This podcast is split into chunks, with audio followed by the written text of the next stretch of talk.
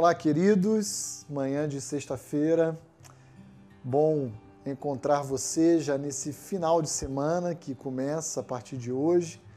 Desejoso de que você tenha aprendido juntamente comigo ao longo desses dias sobre o conceito de integridade à luz da palavra de Deus, à luz de exemplos como o de José, à luz de instruções como a de Paulo, à luz de convites como o do autor de Provérbios entre outros. Hoje eu queria compartilhar Filipenses capítulo 4, verso 8, sobre o que caracteriza um indivíduo íntegro no que tange aos seus pensamentos, no que, tem, no que tange aquilo que ocupa a sua mente e o seu coração.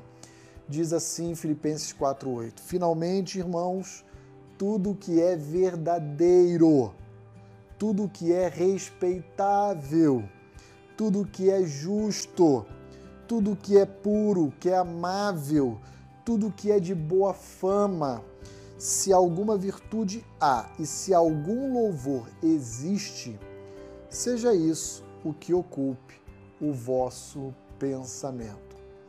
Ah, se de fato integridade tem a ver com a qualidade relacionada à honestidade, ao bom caráter de um indivíduo, ah, que só é possível ser encontrado naqueles que nasceram de novo, fato é que esse indivíduo tem a sua mente transformada e ele começa então a substituir os maus pensamentos, as más inclinações por aquilo que é louvável, por aquilo que é desejável, por aquilo que é virtuoso nas palavras de Paulo.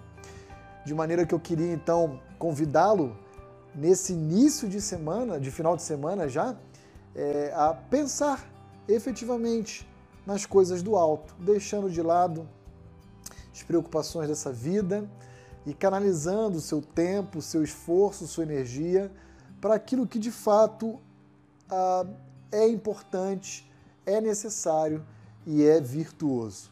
Que Deus abençoe a sua vida e lembre-se que um indivíduo íntegro é um indivíduo que pensa nas coisas do alto.